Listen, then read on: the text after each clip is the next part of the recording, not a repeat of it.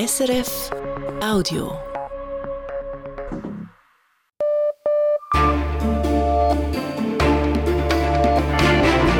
Radio SRF, Echo der Zeit mit Ivan Lieberherr. Samstag, der 2. März. Unsere Themen. Keine Reform der Welthandelsorganisation, kein Fischereiabkommen. Bescheidene Ergebnisse an der Welthandelskonferenz in Abu Dhabi. Keine gemeinsame Linie. Deutschland und Frankreich streiten sich über die Ukraine-Hilfe. Scholz kritisiert Macron in aller Öffentlichkeit. Was den Kanzler, glaube ich, stört, ist, dass man sieht, die Franzosen, die schwingen immer schöne Reden, aber am Ende kommt doch recht wenig an Substanz herum. Und ich glaube, da ist ihm jetzt langsam der Geduldsfaden gerissen. Sagt Ronja Kempin von der Stiftung Wissenschaft und Politik. Das Echo-Gespräch über ein angespanntes Verhältnis, wie das Russland dient und weshalb gerade jetzt vertrauliche Informationen aus der Bundeswehr publik werden. Schließlich keine Bundesgelder für die Landwirtschaftsgeschichte. Wenn das so bleibt, ist das Archiv für Agrargeschichte bald selber Geschichte. Sie soll einen möglichst hindernisfreien Handel gewährleisten rund um den Globus. Doch sie ist selber blockiert. Die Welthandelsorganisation, die WTO mit Sitz in Genf. 166 Staaten gehören dieser Organisation inzwischen an und die bremsen sich teils gegenseitig aus. So gab es an der jüngsten Ministerkonferenz in Abu Dhabi kaum greifbare Ergebnisse. Für uns hat Wirtschaftsredaktor Damian Rast diese WTO-Konferenz verfolgt. Ich habe ihn nach seiner Bilanz gefragt. Die Ergebnisse sind äußerst mager, da sind sich eigentlich alle einig. Die WTO-Mitglieder konnten sich nicht auf weitere Maßnahmen gegen die Überfischung der Meere einigen. Es gab auch keinen Entscheid zum Gericht der WTO, das ja seit Jahren blockiert ist. Hier haben die Staaten nur bekräftigt, was sie bereits früher gesagt haben. Sie wollen bis Ende Jahr eine Lösung finden. Eine Einigung gab es einzig bei den Digitalzöllen. Die WTO-Staaten einigten sich in letzter Minute noch darauf, auch weiterhin keine Zölle auf Videos, Musik oder Computerspiele zu erheben, wenn diese über das Internet in ein anderes Land übertragen werden. Die Schweizer Vertreterin an der Ministerkonferenz, Helene Budliger, sagt, von Aufbruchstimmung, wie zum Beispiel an der letzten Ministerkonferenz, sei in Abu Dhabi nichts zu spüren gewesen. In der Tat kommen mir eher Worte wie Erleichterung, dass es nicht gerade zu einer vollen Blockade gekommen ist, aber dann natürlich auch Enttäuschung in den Sinn. Stichwort Gericht. Eine besonders wichtige Aufgabe, die die WTO wahrnehmen sollte, ist blockiert. Die Streitschlichtung, weil die USA die Bestätigung von Richtern blockieren. Die Rekursinstanz der Streitschlichtung ist handlungsunfähig. Weshalb gab es in dieser doch zentralen Frage auch keine Fortschritte?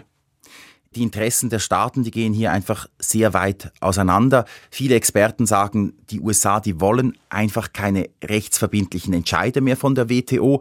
Für die meisten anderen Staaten ist aber genau diese Rechtsverbindlichkeit zentral. Sonst nützt das Ganze ja nichts. Das sagt auch Helen Budliger. Ja, das ist natürlich nicht gut, wenn ich sage, wir sind auf multilaterale Lösungen angewiesen und dann im Zweifelsfall können wir etwas nicht durchsetzen. Weil die Positionen hier so auseinandergehen, ist es auch den Experten, mit denen ich in letzter Zeit gesprochen habe, schleierhaft, wie hier eine Einigung erzielt werden soll. Vieles ist also blockiert bei der WTO. Was vermag diese Organisation denn überhaupt noch zu leisten? Was man betonen muss, die WTO ist nicht tot, wie immer wieder behauptet wird. Ein Großteil des internationalen Handels basiert auf dem Recht der WTO. Es gibt natürlich auch Freihandelsabkommen, die Dinge regeln, aber diese verweisen in ihren Bestimmungen oft auch auf WTO-Regeln und außerdem gibt es zwischen vielen Ländern gar keine Freihandelsabkommen. Einer der wichtigsten Handelspartner der Schweiz zum Beispiel sind die USA und dieser Handel basiert rein auf WTO-Recht. Helen Budliker, die Direktorin des Staatssekretariats für Wirtschaft, betont deshalb auch, wie wichtig die WTO für die Schweiz sei. Wir sind darauf angewiesen, auf dieses stabile, regelbasierte, multilaterale Handelssystem. Und an dem wird jetzt auch diese Ministerkonferenz natürlich nichts ändern. Also es ist ungebrochen wichtig für uns. Gibt es denn einen Weg, um trotz Blockade weiterzukommen innerhalb dieser WTO-Strukturen? Viele sehen die einzige Lösung darin, Abkommen abzuschließen, bei denen nicht mehr alle Staaten dabei sind, so nach dem Motto, der Club der Willigen macht vorwärts, in der Hoffnung, dass sich die anderen Staaten dann auch irgendwann mal anschließen. Doch auch gegen dieses Vorgehen regt sich Widerstand. So lehnten es einige WTO-Staaten in Abu Dhabi ab, ein solches plurilaterales Abkommen, wie es heißt, ins WTO-Recht aufzunehmen. Das Abkommen war von mehr als 120 WTO-Mitgliedern unterzeichnet worden. Es soll diesen zufolge Investitionen in Entwicklungsländern fördern. Doch ein Teil der nicht beteiligten Staaten war der Auffassung, ein solches Abkommen untergrabe das System der WTO. Helen Budliger sagt, die Schweiz bedauere dieses Nein sehr und setze sich weiterhin eben für diesen plurilateralen Weg ein. Informationen und Einschätzungen von Damian Rast. Weiter nun in die Nachrichtenredaktion zu Dominik Brandt. Im Gazastreifen sind die Menschen auf Nahrung angewiesen. Nun haben auch die USA eine erste Hilfslieferung abgeworfen. Drei Transportflugzeuge hätten Dutzende Pakete mit insgesamt 38.000 Mahlzeiten über dem Gazastreifen abgeworfen. Das bestätigte das US-amerikanische Militär. US-Präsident Joe Biden hatte die Hilfslieferungen angekündigt. Vor den USA hatte unter anderem Jordanien bereits Hilfspakete abgeworfen. Am Donnerstag waren bei der Ankunft eines Hilfskonvois im Gazastreifen nach Angaben der Hamas mehr als 100 Menschen ums Leben gekommen. Zu den Umständen gibt es widersprüchliche Angaben. Der russische Staatssender RT hat einen Mitschnitt eines Gesprächs zwischen Mitgliedern der deutschen Luftwaffe veröffentlicht. Nun hat sich Bundeskanzler Olaf Scholz dazu geäußert und eine sorgfältige, intensive und zügige Aufklärung versprochen. Es handle sich um eine sehr ernste Angelegenheit. Das deutsche Verteidigungsministerium hat die Echtheit des Tondokuments bestätigt. Zu hören sind im Mitschnitt ranghohe Offiziere der Luftwaffe. Sie sprechen über die theoretische Möglichkeit, dass die Ukraine deutsche Taurus-Marschflugkörper einsetzen könnte. Diese haben eine Reichweite von mehreren hundert Kilometern. Auch am Tag nach der Beerdigung haben Menschen am Grab von Kreml-Gegner Alexei Nawalny Abschied genommen. Polizeibeamte seien beim Friedhof in Moskau präsent gewesen und hätten die Trauernden gewähren lassen, melden Nachrichtenagenturen. Gestern sind bei Trauerveranstaltungen nach Angaben der Menschenrechtsorganisation OWD Info mehr als 100 Menschen vorübergehend festgenommen worden. Vor der Küste Jemens ist ein Frachtschiff gesunken. Das meldet die international anerkannte jemenitische Regierung. Das Schiff war vor knapp zwei Wochen von den islamistischen Houthi-Rebellen angegriffen worden. Es ist das erste Mal seit Beginn der Angriffe in der Region vor knapp einem halben Jahr, dass die Houthi ein Schiff zum Sinken gebracht haben. In die Schweiz. Die Proteste der Bäuerinnen und Bauern haben sich in den letzten Tagen ausgeweitet. Sie fordern höhere Preise für ihre Produkte. Man werde in Zukunft härter mit den Großverteilern über die Preise verhandeln. Das kündigte nun Bauernverbandspräsident Markus Ritter in der Samstagsrundschau von Radio SRF an. Auf der anderen Seite sind sie sehr grosse Profis, die nur verhandeln, die nur einkaufen, die super Informationen haben, aber gewisse Marktmacht. Und da haben wir gesehen, dass es notwendig ist, dass wir unsere vielen Branchenorganisationen vernetzt mit Informationen ausrüsten und mit Verhandlungen auf der höchsten Ebene, auf der Geschäftsleitungsstufe, auch aktiv unterstützen. Markus Retter hat zudem betont, dass Ökologie und Biodiversität künftig keine Kernthemen der Agrarpolitik mehr sein dürften. In diesem Bereich sei in den letzten 30 Jahren bereits viel gemacht worden. Vor einem halben Jahr hat der Churer Bischof Joseph Maria Bonmer angekündigt, eine Meldestelle einzurichten für Opfer sexueller Übergriffe in der römisch-katholischen Kirche. Aktuell sei aber immer noch unklar, wann diese Meldestelle den Betrieb aufnehme. Das sagte Bischof Bonmer laut der Nachrichtenagentur Kisten SDA an der Generalversammlung der Interessensgemeinschaft für missbrauchsbetroffene Menschen im kirchlichen Umfeld. An der Versammlung war er online zugeschaltet. Er verstehe die Ungeduld der Betroffenen, auch ihm gehe es zu langsam. Damit das Ergebnis aber hundertprozentig stimme, brauche es viel Zeit und viele Überlegungen. Sport. Am legendären Holmenkollen im Norden von Oslo feiert die Schweizerin Lena Hecki Groß einen Biathlon-Weltcup-Sieg. Sportredaktor Marcel Melcher. Zum zweiten Mal in ihrer Biathlon-Karriere läuft und schießt sich Lena Hecki Groß bis ganz an die Weltcup-Spitze. Den Grundstein für ihren heutigen Sieg hat die 28-jährige Engelbergerin am Schießstand gelegt. Mit ihrer Präzision, trotz windigen Verhältnissen, distanzierte sie die Französinnen Simon und Jean Monod auf die nächsten Plätze. Im alpinen Skiweltcup feiert Lara Gut-Berami heute ihren achten Saisonsieg. Beim Super-G im norwegischen Kvitfjell konnte sie die Österreicherinnen Cornelia Hütter und Miriam Buchner knapp distanzieren.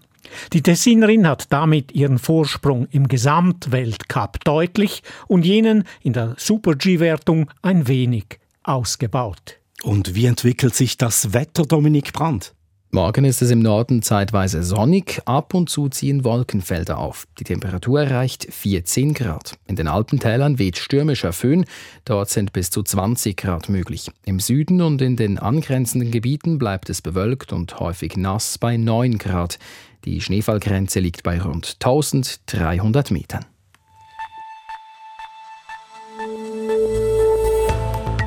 Das ist das Echo der Zeit von Radio SRF.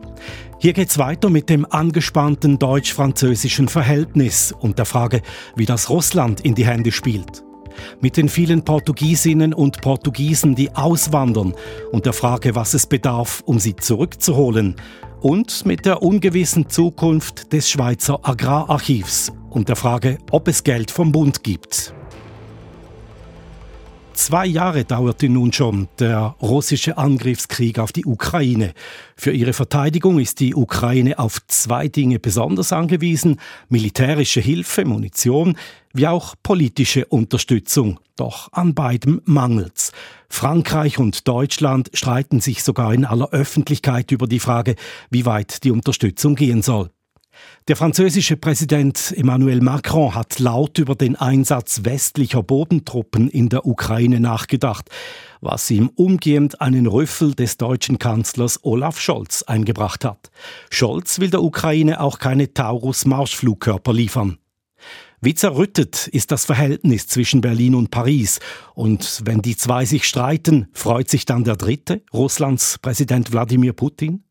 Darüber sprach ich mit Ronja Kempin von der Stiftung Wissenschaft und Politik in Berlin.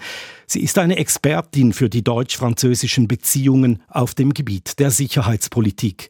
Ich habe sie gebeten, das derzeitige Verhältnis zwischen Deutschland und Frankreich mit einem Adjektiv zu beschreiben. Mit einem Adjektiv fällt es mir relativ schwer. Mir fallen spontan drei ein. Ich würde sagen, die Situation zwischen beiden ist angespannt. Sie ist sehr schwierig. Und das Dritte, was mir einfällt, ist, das Vertrauen fehlt im Moment. Das ist kein Adjektiv, aber ich glaube trotzdem eine wichtige Komponente, um den gegenwärtigen Zustand der deutsch-französischen Beziehungen zu beschreiben. Woran liegt es, dass dieses Vertrauen fehlt? Ich glaube, es gibt drei Gründe, ehrlich gesagt. Ähm, das erste ist, dass natürlich beide Staaten sehr unterschiedliche Grundphilosophien in der Außen- und Sicherheitspolitik haben. Die sind bekannt, treten aber seit Beginn des Ukraine-Kriegs ganz stark wieder in den Vordergrund, insbesondere gekennzeichnet durch Deutschlands enge, um nicht zu sagen engste Anbindung an die USA und die NATO. Frankreich eher wieder auf der Schiene. Wir können das auch europäisch machen und da passt es im Moment nicht in der, sozusagen in der Arithmetik. Das zweite ist, dass beide Partner, sowohl Olaf Scholz als auch Emmanuel Macron, innenpolitisch in sehr schwierigen Fahrwasser unterwegs sind. Sie wissen, in Deutschland haben wir eine höchst zerschrittene Ampelkoalition.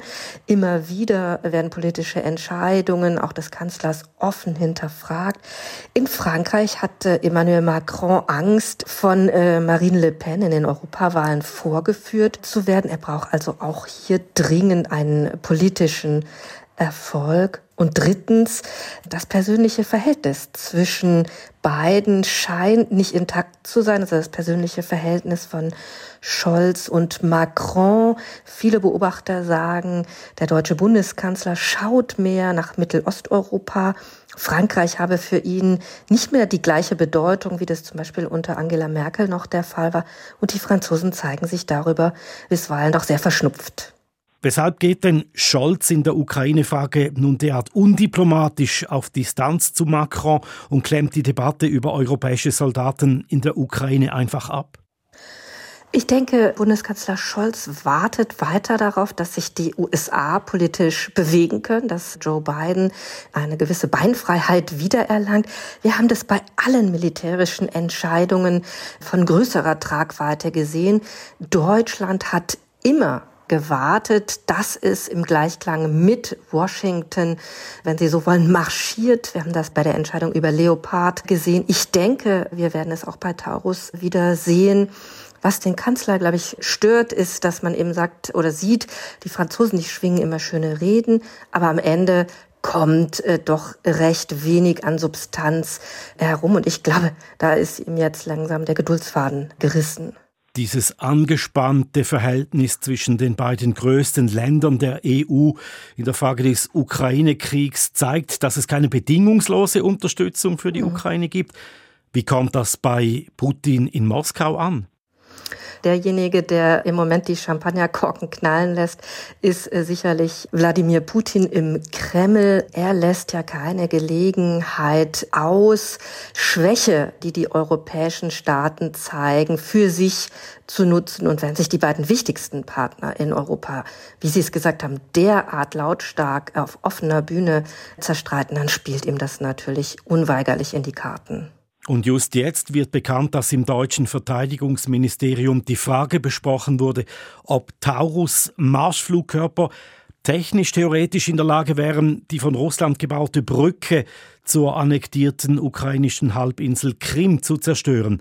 Das jedenfalls soll der Mitschnitt einer Besprechung belegen, den der russische Staatssender RT publiziert hat. Das ist wohl kein Zufall, dass das gerade jetzt bekannt wird, oder? Nein, das ist kein Zufall. Ich glaube, es knüpft daran an, was wir eben gesagt haben. Also Wladimir Putin lässt keine Gelegenheit aus, seine westlichen Widersacher zu schwächen, wo das nur geht. Er sieht, dass der Kanzler innenpolitisch extrem aus der eigenen Regierung unter Druck gesetzt wird. Und das ist kein Zufall, dass ein solcher Leak jetzt sozusagen das Licht der Öffentlichkeit erblickt. Es erhöht den Druck auf Deutschland, auf den Kanzler einerseits und es zeigt, wie innenpolitisch volatil die Situation hier in Deutschland im Moment ist. Wie bewerten Sie ganz generell dieses Bundeswehr-Leak? Das ist schon interessant. Der Kanzler, glaube ich, hatte heute während eines Besuchs im Vatikan in Rom gesagt, eine äußerst delikate Angelegenheit, der man auch nachgehen will. Sowas ist natürlich immer höchst unangenehm. Man weiß nicht, wer hat einen solchen Mitschnitt geleakt dass es, glaube ich, unterschiedliche Einschätzungen zu Taurus und äh, der Relevanz des Systems gibt in der Bundesregierung. Das ist wiederum wenig umstritten, glaube ich. Das haben die letzten Tage ja sehr deutlich gezeigt. Da gibt es eben eine sehr intensive Debatte hier in Deutschland. Aber dass Russland mithört, ist ja nicht wirklich überraschend. Sollte nicht überraschend sein, ist aber dann ja doch immer wieder erschreckend, wenn sozusagen offensiv äh, ja auch gegen den Westen verwendet wird sagt Ronja Kempin. Sie arbeitet für die Stiftung Wissenschaft und Politik in Berlin. Aus keinem anderen Land in Westeuropa wandern so viele Menschen aus wie aus Portugal. Sie gehen nach Großbritannien, Spanien, Skandinavien und in die Schweiz. Eine Studie hat jetzt berechnet, dass fast 30 Prozent der Portugiesinnen und Portugiesen zwischen 15 und 39 Jahren, die in Portugal geboren wurden, dass die nun im Ausland leben, zu den Gründen der Bericht von Thilo Wagner. Jeden Tag sendet das Hauptprogramm des öffentlich-rechtlichen portugiesischen Radiosenders Antena 1 ein Gespräch mit einem portugiesischen Emigranten. Das Programm gibt einen persönlichen Einblick in die Welt der Portugiesen, die ihr Land verlassen haben. Das Thema Immigration ist in Portugal allgegenwärtig und das mag nicht überraschen. Rund 25 Prozent der portugiesischen Bevölkerung lebt im Ausland. In der Schweiz ist es die drittgrößte Ausländergruppe. Einen vorläufigen Höhepunkt erreichte die Emigration, als die Staatsschuldenkrise zwischen 2011 und 2014 zu einer hohen Arbeitslosigkeit führte. Das sagt der Soziologe Rui Pena Pires, Direktor des Observatoriums für Immigration an der Universität Lissabon. Rund 120.000 Portugiesen haben alleine im Jahr 2013 das Land verlassen. Danach gingen die Zahlen wieder zurück, aber langsam, und der Wert stabilisierte sich auf einem höheren Niveau als vor der Staatsschuldenkrise. Das lässt sich einfach erklären und ist ein weltweites Phänomen. Wenn es zu einer großen Emigrationswelle kommt, dann werden Netzwerke im Ausland zwischen Migranten und der lokalen Bevölkerung Bevölkerung neu aufgebaut oder wiederbelebt und dadurch fällt es allgemein leichter auszuwandern. Genau das hat Rita Semedo erlebt, die 2014 von Lissabon nach Lausanne gezogen ist. Semedo ist in Lissabon groß geworden und hat dann Literaturwissenschaften studiert. Die Universität verließ sie jedoch ohne Abschluss, weil sie keinen Nebenjob fand, um ihr Studentenleben zu finanzieren. Ihre Eltern waren bereits ein paar Jahre zuvor in die Schweiz ausgewandert. Ich bin meiner Familie einfach gefolgt. Ich kannte die Schweiz bereits und eigentlich wollte ich nicht auswandern. Aber ich hatte in Portugal vergeblich nach einer Arbeit gesucht und bin dann schließlich zu meiner Familie in die Schweiz gezogen. Ich wollte einfach etwas finden, das mich weiterbringen würde. Portugiesische Emigranten sind aber längst nicht mehr nur gering qualifizierte Arbeitskräfte. Junge Portugiesen mit Hochschulabschluss verlassen das Land, weil sie bereits während des Studiums die Arbeitswelt in einem anderen europäischen Staat zu schätzen gelernt haben. Zum Beispiel Anna Margarida Duarte, die als studierte Pflegefachfrau nach Oviedo ins Nachbarland Spanien ging. Ich habe hier in Spanien ein Erasmus-Auslandsaufenthalt absolviert und das hat mir sehr gut gefallen. Ich habe auch gesehen, dass man in Spanien als Krankenpflegerin anders arbeitet. Ich hatte in Portugal nach dem Studium eine Festanstellung, aber ich habe dann gekündigt und bin zurück nach Spanien gegangen, weil man hier dem Beruf des Krankenpflegers mehr Wertschätzung entgegenbringt. Insbesondere die vielen Überstunden, die schlechtere Bezahlung und fehlende Aufstiegschancen im öffentlichen Gesundheitssystem haben Duarte veranlasst, auszuwandern. Sie ist kein Einzelfall. In den vergangenen Jahren haben tausende Fachkräfte aus dem Gesundheitswesen Portugal den Rücken zugekehrt. Das chronisch unterfinanzierte staatliche Gesundheitswesen muss nun mit einem erheblichen Personalmangel kämpfen. Vor den Parlamentswahlen Anfang März präsentieren jetzt die politischen Parteien Lösungsvorschläge, wie portugiesische Fachkräfte aus dem Ausland zurückgeholt werden können. Der Migrationsexperte Rui Pena Pires verweist jedoch darauf, dass es mehr bedarf als ein paar finanzielle Anreize. Portugals Wirtschaft muss wachsen und vor allem einen qualitativen Sprung machen. Viele junge Fachkräfte verlassen das Land nicht etwa, weil sie zu wenig verdienen würden. Sie finden im portugiesischen Arbeitsmarkt einfach keinen Job in ihrem Ausbildungsbereich. Portugal hat zwar in manchen Sektoren zuletzt mehr hochqualifizierte Jobs geschaffen, aber es gibt immer noch vor allem Arbeitsplätze mit niedriger Wertschöpfung. Diese Jobs im Niedriglohnsektor in Portugal werden nun häufiger von Immigranten ausgeführt, die in den vergangenen Jahren verstärkt aus Brasilien und Südostasien nach Portugal gekommen sind. Dank der wachsenden Zahl von Zuwanderern bleibt Portugals Gesamtbilanz deshalb trotz der hohen Zahl von Immigranten positiv. Die Bevölkerung wächst und die Geburtenrate steigt.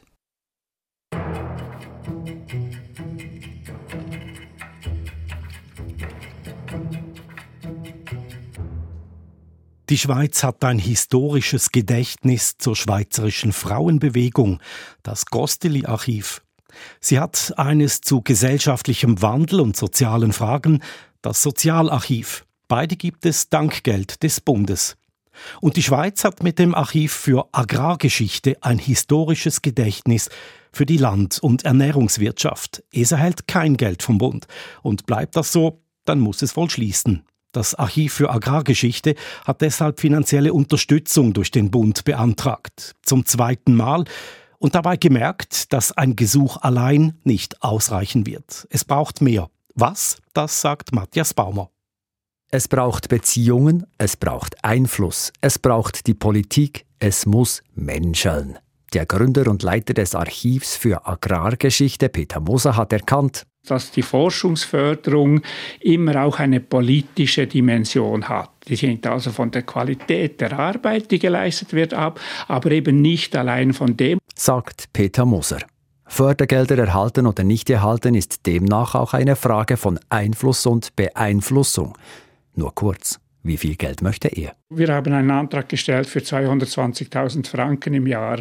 Für die Förderperiode 2025 bis 2028, um die sich Peter Moser bemüht, wären das dann knapp 900.000 Franken. Vor acht Jahren schon reichte er beim Staatssekretariat für Bildung, Forschung und Innovation ein erstes Gesuch um Unterstützung ein und fiel damit durch. Trotz Empfehlung des Schweizerischen Wissenschaftsrats, der für dieses Staatssekretariat die Förderanträge beurteilt. Das Archiv für Agrargeschichte ist ein Archiv mit historischen Bildern und Filmen. Es erschließt, dokumentiert und erforscht Quellen aus der Landwirtschaft. Als solches erbringe es als Forschungszweig unverzichtbare Leistung, es überzeuge voll und ganz, es sei einmalig und verdiene hohe Anerkennung, deshalb sei der Rat zur Empfehlung gelangt, das Archiv für Agrargeschichte zu fördern, hieß es damals. Zu hoher Spezialisierungsgrad, anders habe größere Priorität, so begründet lehnte das Staatssekretariat das Gesuch ab. Gute Arbeit allein reicht also nicht für Fördergeld. Das ist äh, die Erkenntnis, die wir haben, sagt der Thurgauer SVP-Ständerat Jakob Stark. Er ist Co-Präsident der Parlamentarischen Gruppe Geschichte.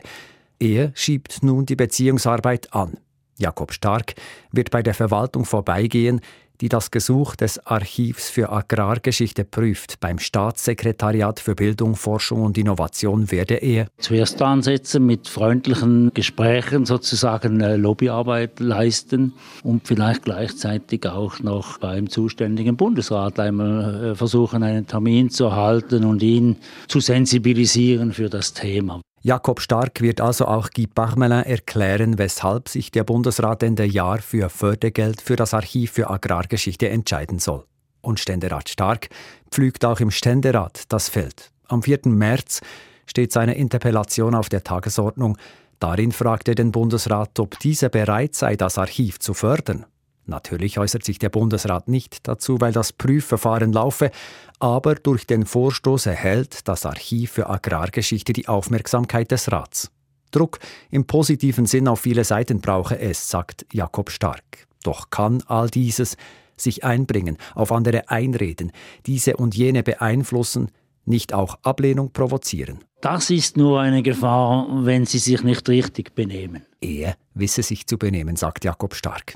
Das Ziel aller Lobbyarbeit müsse sein, dass der Bundesrat in der Jahr nicht anders könne, als die Fördergelder zu beschließen. Wenn das gelingt, dann würde ich sagen, bei so einem kleinen Beitrag ist, ist die Sache geritzt. Dann würde das Archiv für Agrargeschichte mit dem Gosteli und dem Sozialarchiv gleichziehen. Für die Jahre 2021 bis 2024 erhält das Gosteri-Archiv über 2 Millionen Franken vom Bund.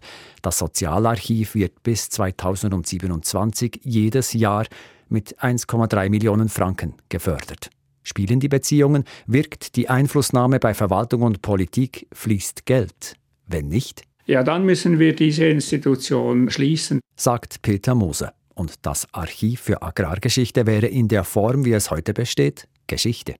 Geld für das Agrararchiv. Thema am Montag dann im Ständerat. Das war der Bericht von Inlandredaktor Matthias Baumer. Und das war das Echo der Zeit vom Samstag, dem 2. März, mit Redaktionsschluss um 18.28 Uhr. Verantwortlich für diese Ausgabe Markus Hoffmann, für die Nachrichten Jan von Doppel und am Mikrofon war Ivan Lieberherr. Das war ein Podcast von SRF.